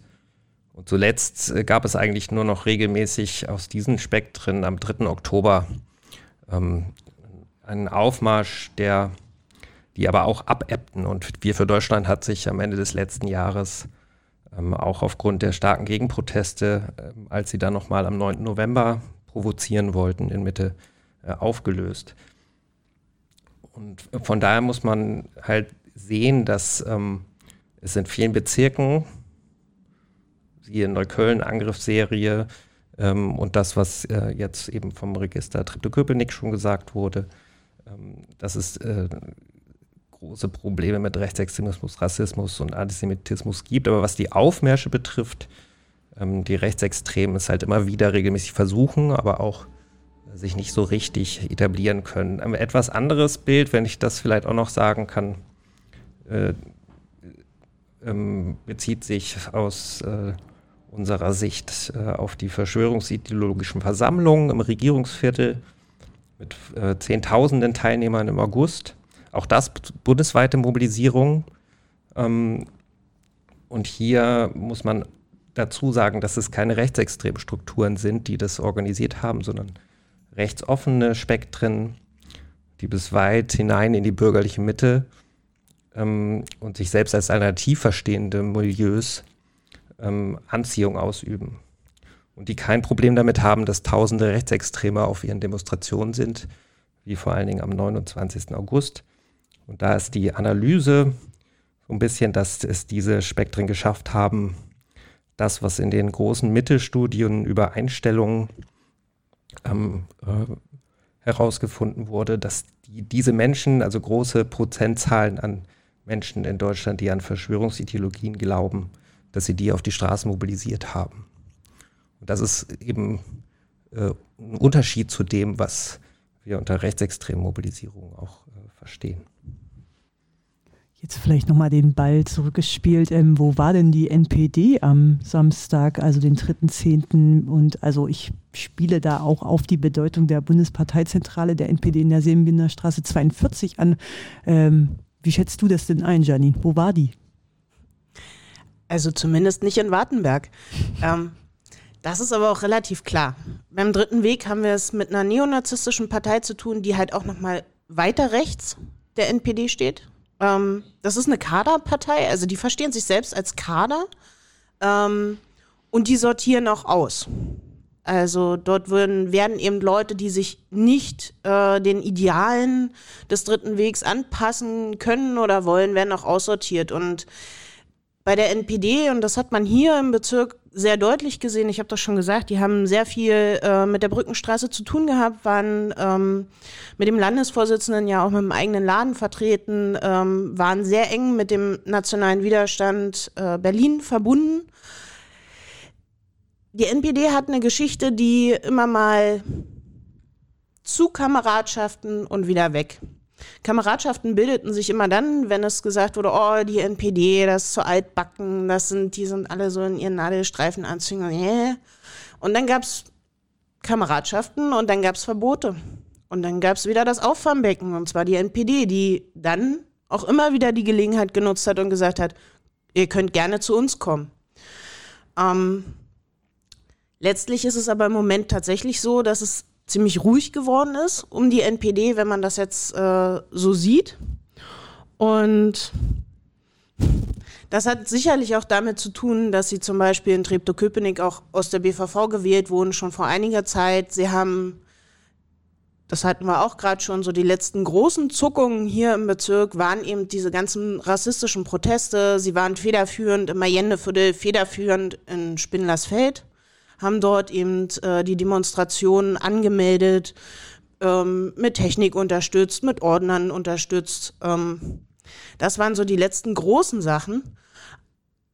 Und dann haben sie halt später versucht, beziehungsweise kommen wir nochmal zurück auf das Thema mit dem, was ist eigentlich aus der NPD geworden. Ne?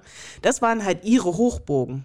Also gerade in Spindlersfeld, dort gibt's äh, so einen kleinen Wahlbezirk um die Kliniker Straße rum, da war die NPD immer super. Also bis zu 13 Prozent im Jahr 2011. Und 2016 kam ja dann auch sozusagen eine zweite Konkurrenzpartei im Feld ähm, Rassismus, die AfD, auf. Und dort in Spindlersfeld kann man es sehr genau sehen. Und zwar hat sich der Stimmenanteil halbiert. Und die AfD ist mit 28 Prozent eingestiegen. Und das sind natürlich herbe Verluste. Und das geht auch mit Geldverlusten einher. Wir haben ja hier die Bundeszentrale und auch da gibt es halt einfach Geldeinbußen. Und was sie halt versucht haben, 2018, 2019 war so eine Wiederbelebung mit eigenen Aktionen. Das nannte sich dann Schutzzone, kam eigentlich aus Sachsen und war wie so eine neonazistische Bürgerwehr gedacht. Äh, in anderen Bundesländern laufen da auch tatsächlich Bürger, würde ich jetzt mal so sagen, also Menschen, die tatsächlich nicht vorher als NPD-Aktivisten ähm, bekannt waren, auch mit, ja, das nicht funktioniert. Es gab in der Zeit zwölf dieser Schutzzonen, die fanden meistens auch statt nach Treffen in der Bundeszentrale. Das Material wurde von dort geholt, da gab es so tolle Westen. Ähm, aber auch diese Aktionen haben hier im Bezirk nicht wirklich weitergeführt. Und Trotzdem muss man sagen, du hast es schon angesprochen, ne, die, die Bundeszentrale, sie ist hier. Und 2019 gab es halt neun Veranstaltungen, neun dokumentierte Veranstaltungen in der Bundeszentrale. Da waren auch große Sachen dabei. Äh, da waren Feste dabei, da waren Konzerte mit dabei. Also auch wenn man sozusagen die NPD jetzt nicht mehr überall sieht, ist sie noch da. Sie ist in der Bundeszentrale. Und Ulf hatte schon angesprochen, es gibt ja auch ähm, diese ganzen Hygienedemos in der Stadt. Das fing an am Rosa-Luxemburg-Platz und äh, einer, der schon relativ früh mit am Rosa-Luxemburg-Platz war, war Udo Vogt, der Europaabgeordnete der NPD. Also auch da hat die NPD versucht, Anschluss zu finden, tut sich aber offensichtlich etwas schwer. Und wenn wir zurückgucken, wir hatten gerade über den dritten Weg gesprochen, damit fing das ja an. Ähm, der ist in Treptow-Köpenick einfach nicht so breit vertreten. Ich habe das mal rausgesucht. Also 2019 stehen da sechs Aktionen oder Vorfälle im Zusammenhang mit dem dritten Weg gegenüber 40 im Zusammenhang mit der NPD.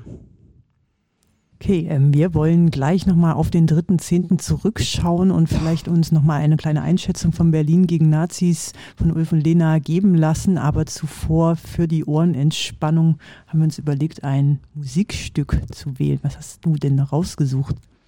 Ich habe einen Track herausgesucht, ähm, der ja GEMA-frei ist. ähm, aber ich glaube, der klang auch ganz gut. Also ich bin auch nach dem Ohr gegangen. Ähm, ähm, vielen Dank an das Free Music Archive äh, für die viele Musik, äh, die da bereitsteht. Ähm, jetzt kommt Battery Operated Orchestra. Zurück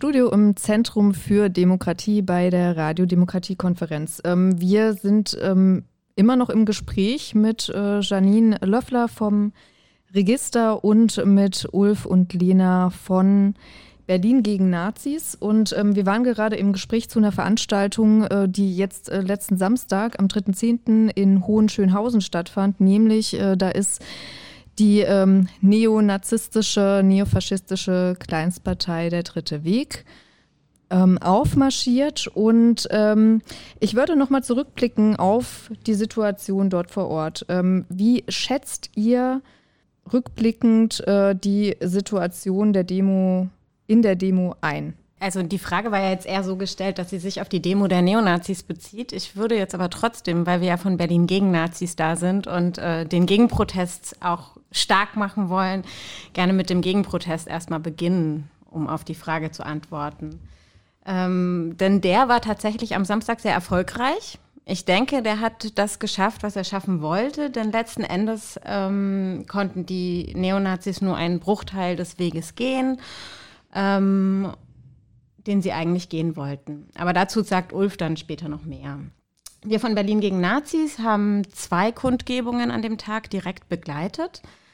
Ähm, und das Geschehen dann auch in einem Live-Ticker über Twitter in Echtzeit dokumentiert, sodass man uns folgen konnte und auch die äh, Geschehnisse vor Ort auf einer Karte mitverfolgen konnte. Ähm, um 11 Uhr im Vorfeld der Neonazi-Demo in Hohenschönhausen gab es eine erste Kundgebung als Gegenprotest am Bahnhof in Lichtenberg. Ähm, aufgerufen dazu hatte das Bündnis für ein weltoffenes und tolerantes Berlin. Ähm, das Bündnis besteht aus Vertretern der Kirche, dem Humanistischen Verband, dem DGB, Verdi und anderen und den Lichtenbergerinnen und Lichtenbergern und allen Berliner AkteurInnen ähm, war es eben wichtig, den Randbezirk Hohenschönhausen damit nicht alleine zu lassen, dass dort die Neonazis auf die Straße zu gehen.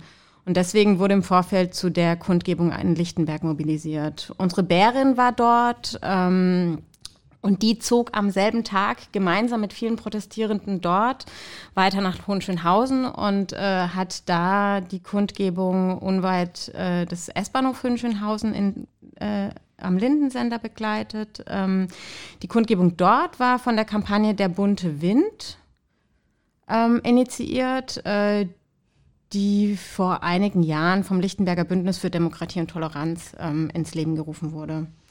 Ich persönlich war nur dort und ähm, kann eben wiedergeben, wie so die Stimmung auf diesem Gegenprotest war. Sie war unterstützt von auch vom Lichtenberger Bezirksbürgermeister Michael Grunst. Es sprachen auch dort äh, Vertreterinnen der Jusos, des DGB, der Europäischen Grünen und es haben sich immer mehr Menschen auch vor Ort gemeldet, äh, um äh, Redebeiträge und Positionierungen eben beizusteuern. Darunter auch drei Jugendliche von Fridays for Future Lichtenberg, die ähm, gesagt haben, dass sie eben nicht nur das Klima, sondern auch das politische und gesellschaftliche Klima interessiert. Ähm, und das war, fand ich, eine sehr starke ähm, Positionierung.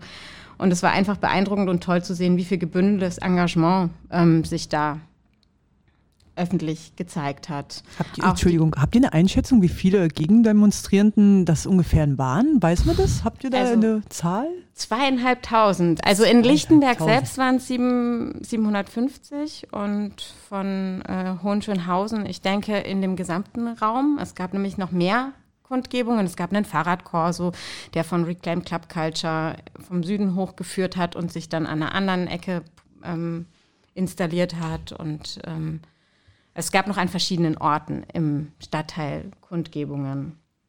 Genau, äh, unter anderem auch am S-Bahnhof Wartenberg selbst äh, in einem ähm, sozialen Zentrum, wo die Engagierten dort wirklich sehr beeindruckend waren. Aber dazu würde ich auch gleich noch mal was sagen, genau.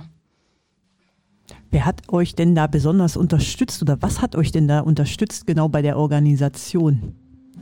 Ne, wir haben die, die das organisiert haben, unterstützt. Ah, okay. Ähm, Dann ähm, genau, genau, mach das vielleicht noch mal ein bisschen deutlicher, damit Und, äh, jetzt hier wieder aus diesem. Äh genau, äh, das ist ja das Tolle an unserer Arbeit, dass wir Menschen begleiten dürfen, die solche Dinge unterstützen. Und wenn dann äh, zu diesen wochenlang vorbereiteten Kundgebungen und Demonstrationen so viele Leute kommen, wie am Samstag, äh, in Hohenschönhausen, dann freut uns das natürlich umso mehr, dass äh, diese viele Arbeit und die und eben auch das Ziel, dass dort viele Leute hinkommen, was halt sehr wichtig ist, wenn äh, so eine Partei wie der Dritte Weg das erste Mal versucht, einen Aufmarsch in Berlin zu machen, ähm, dass dann, dass das wirklich auch funktioniert hat. Und es war halt sehr beeindruckend zu sehen. Schon die Anreise war im Grunde ein Gegenprotest. Ähm, die Neonazis konnten nicht anreisen äh, zu dem Zeitpunkt, wo sie wollten, weil sowohl der Zielbahnhof S-Bahnhof Wartenberg als auch die S-Bahn voll mit Gegenprotest waren, sodass sie halt erst äh, Stunden später äh, dann alle versammelt waren. Äh, und diese alle, von denen ich gerade spreche, waren jetzt auch nicht so viele, wie gesagt. Und es verspätete sich dann noch ein Bus, der durch die vielen Absperrungen aufgrund des Gegenprotestes noch äh, durch die Gegend fahren musste. Ähm, das bedeutet halt immer Beine in den Nazi-Bauch stehen am Antreteplatz. Und an diesem Platz selber gab es eben auch äh, Kreidemalereien der Anwohnerinnen, äh, auf denen stand zum Beispiel Bunter Wind, Berlin gegen Nazis. Ähm, ähm, und dort mussten sie halt verweilen und sich das die ganze Zeit angucken. Ähm, entsprechend ähm, genau, war das äh, von vielen, vielen Engagierten aus Hohenschönhausen, aus Lichtenberg, aber eben auch von berlinweiten Bündnissen, wie Lena eben schon gesagt hat. Okay, und von wie vielen Neonazis äh, sprechen wir? Also wie viele waren da auf der Straße? Hast du da eine grobe Zahl? Nur einfach, dass äh, wir als äh, die ZuhörerInnen sich das auch vorstellen können. Also sprechen wir eher von 500 oder äh, ist es deutlich weniger? 350 ist so die äh, ungefähre ähm, Zählung ähm, von auch äh, befreundeten Projekten wie dem Upperbits, die ja ähm, äh, tatsächlich äh, da mehr Erfahrung haben, die ungefähr von dieser Zahl ähm, ausgehen. Genau. Ähm, und vielleicht nochmal zu dem dritten Weg auf Marsch selber im Vergleich zu diesen tollen Gegenprotesten. Ähm, die Probleme bei der Anreise habe ich schon beschrieben.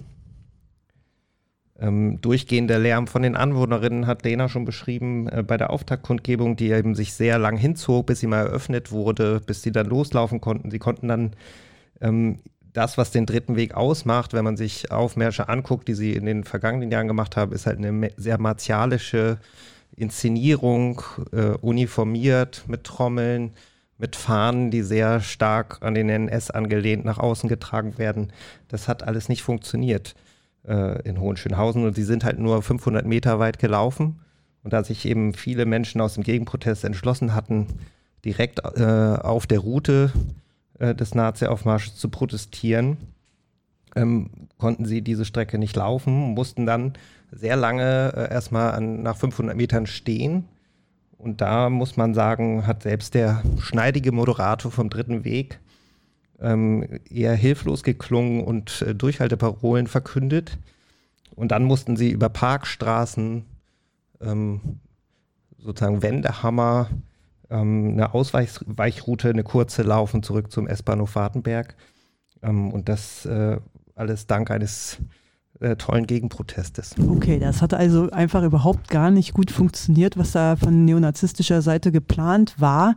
Ähm, dann würde ich jetzt gerne nochmal den, äh, also die Frage, die jetzt im Raum steht, ist ja, was hat das alles mit Treptow-Köpenick zu tun, beziehungsweise was können HörerInnen in Treptow-Köpenick machen? Also dann vielleicht auch nochmal an Berlin gegen Nazis oder auch an dich, äh, Janine, ähm, würde ich euch gerne nochmal die Frage stellen, ähm, was, äh, was wünscht ihr euch denn? Was können wir denn quasi tun, wenn genau klar ist, dass ihr in euren hauptamtlichen Tätigkeiten feststellt, oh, da wird äh, demnächst ein Neonazi-Aufmarsch sein. Was, äh, was macht denn da am meisten Sinn?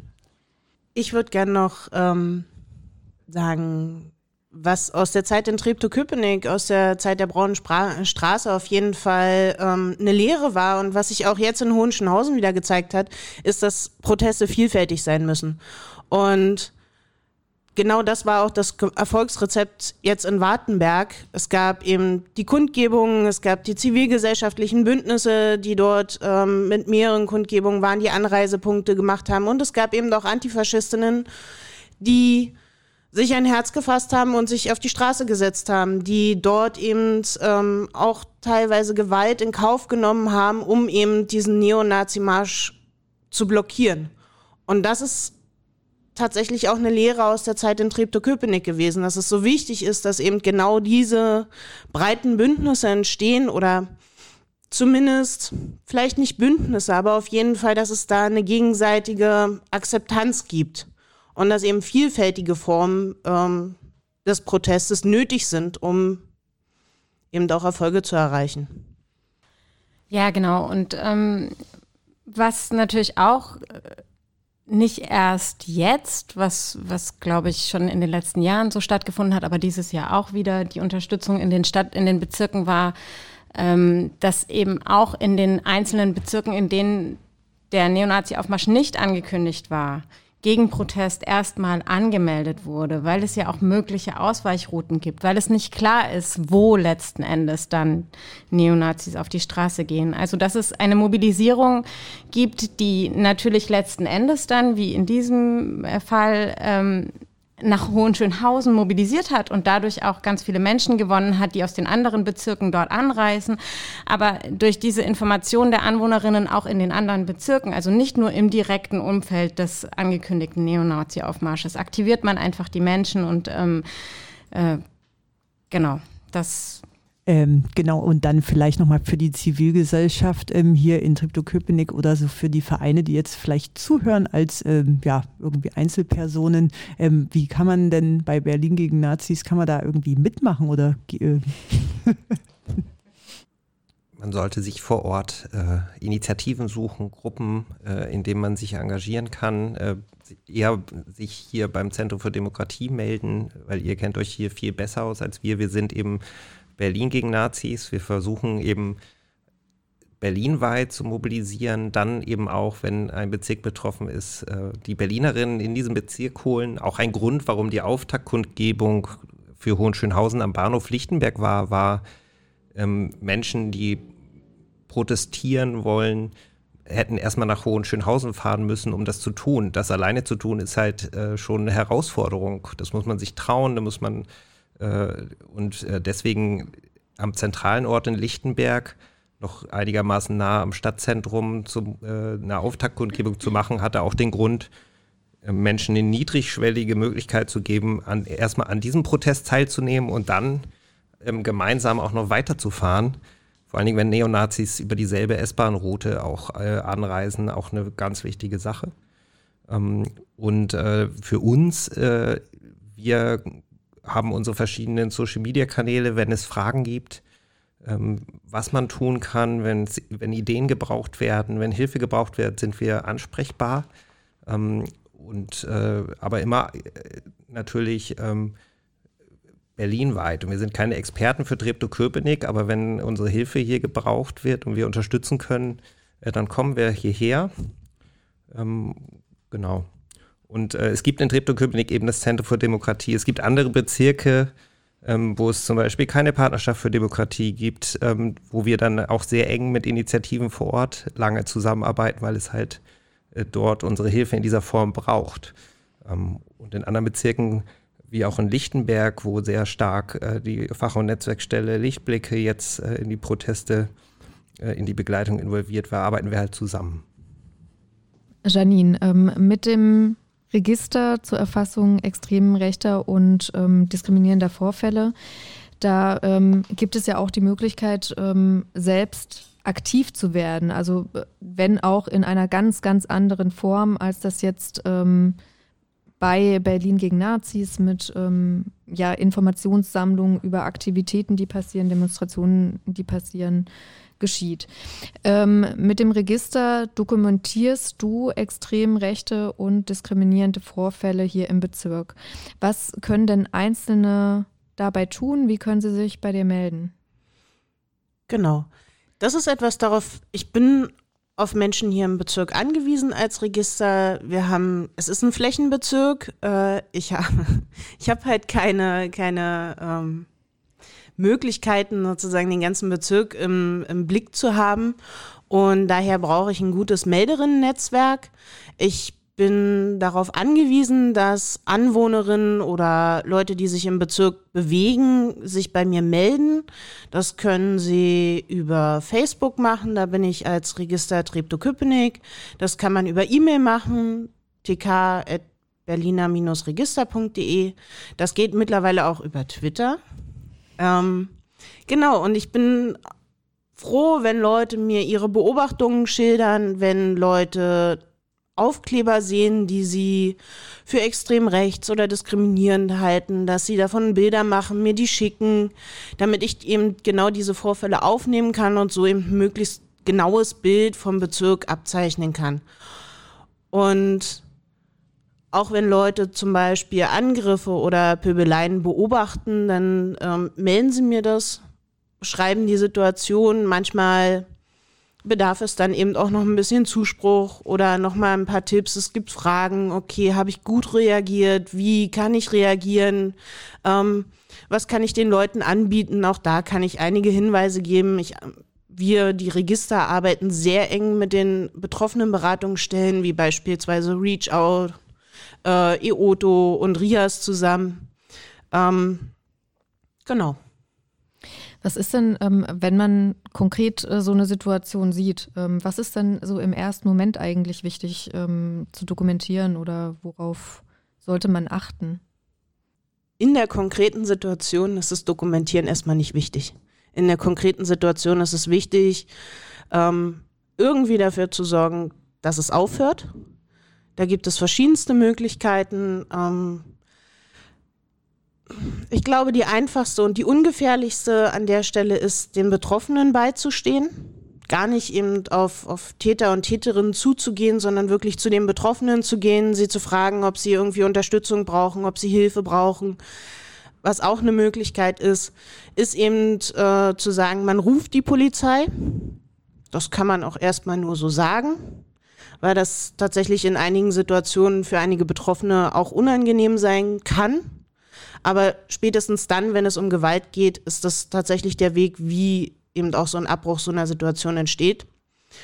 Mm, ich habe für 2019 mir die Vorfälle angeguckt und in den, Vorf in den Situationen, wo Leute in irgendeiner Form interveniert haben, ob es Rufen ist, ob es dem Betroffenen beistehen ist, ob es äh, Polizeirufen ist, ob es in irgendeiner anderen Form intervenieren ist, wurden Angriffe abgebrochen und Wohnsituationen abgebrochen. Und das ist eine Riesenunterstützung. Und erst danach geht es um die Dokumentation. Ja, vielen Dank, Janine. Vielen Dank auch an äh, Lena und Ulf von Berlin gegen Nazis. Wir sind ähm, an einem fortgeschrittenen Teil unserer Sendung äh, der Radiodemokratie-Konferenz. Tag 2 ist ähm, ja fast vorbei. Und ähm, wir sind zu hören jeden Tag, ähm, jetzt von Montag bis Freitag, ähm, von 17 bis 19 Uhr auf Alex Berlin 91,0 Megahertz, auf unserem YouTube-Channel vom Zentrum für Demokratie. Und ähm, da habt ihr auch immer die Möglichkeit, ähm, selber Fragen zu stellen an unsere Interviewgäste beziehungsweise an uns ähm, und ähm, zu kommentieren. Und ähm, ja, also wir freuen uns auf jeden Fall auf eine weitere spannende Radiowoche bis äh, zum Freitag, dem 9. Oktober. Morgen geht es weiter mit Genau, morgen haben wir auch wieder einige Gäste hier ins Studio eingeladen. Wir werden ähm, da, das Thema Rassismus und Kolonialismus beziehungsweise antirassistische Projekte hier in Treptow-Köpenick aufmachen. Das ist ähm, auch äh, komisch, das zu sagen, dass es ein Thema ist. Das sind ganz, ganz viele Themen, aber wir haben hochkarätige Gäste eingeladen, so zum Beispiel ähm, den Tahir Della von der Initiative Schwarzer Menschen in Deutschland oder auch Katharina Stöckel vom Projekt Interaktion im Willkommensbüro hier in äh, Treptow-Köpenick oder auch José Carlos ähm, Mayorga, der die Artivisten e.V. mitgegründet hat und äh, die werden hier live im Studio sein, mit dem werden wir ein Gespräch führen und ansonsten haben wir noch mit ähm, einigen Leuten hier im Bezirk, die ähm, antirassistische Projekte betreuen und äh, durchführen und auch über die Partnerschaften für Demokratie Geld beantragt haben, ähm, Interviews gemacht. So auch zum Beispiel mit einem, ähm, ja, er ist nicht nur Künstler, sondern auch ähm, Mitarbeiter in einer geflüchteten Unterkunft der Misha ähm, und er wird uns quasi darüber berichten, wie er quasi seine Arbeit mit seiner Kunst vereinigt oder die Kunst mit seiner Arbeit. Das wird ganz spannend. Er hatte da sehr, sehr interessante Ansätze. Ähm, genau, das äh, wird morgen dann alles ab 17 Uhr auf 91,0 Megahertz, gleiche Stelle, gleiche Welle zu hören sein. Katja guckt jetzt schon wieder äh, ganz äh, hm, naja, ich konnte es mir nicht verkneifen, diesen schlechten Witz zu machen. Ähm, ja, ich kann an dieser Stelle auch nochmal betonen, dass der Sinn des freien Radios ja wahrscheinlich darin besteht, äh, die schlechten Witze ähm, rauszu, rauszupreschen, die man sonst im, in Anführungszeichen, normalen Radio nicht machen könnte. Könnte ich jetzt sagen. Das ist auch ein schönes Schlusswort und wir geben euch noch eine schöne GEMA-freie Musik mit auf den Weg. Kommt gut in den Abend. Danke fürs Zuhören und wir hören uns morgen. Ideas made of concrete, seen the centuries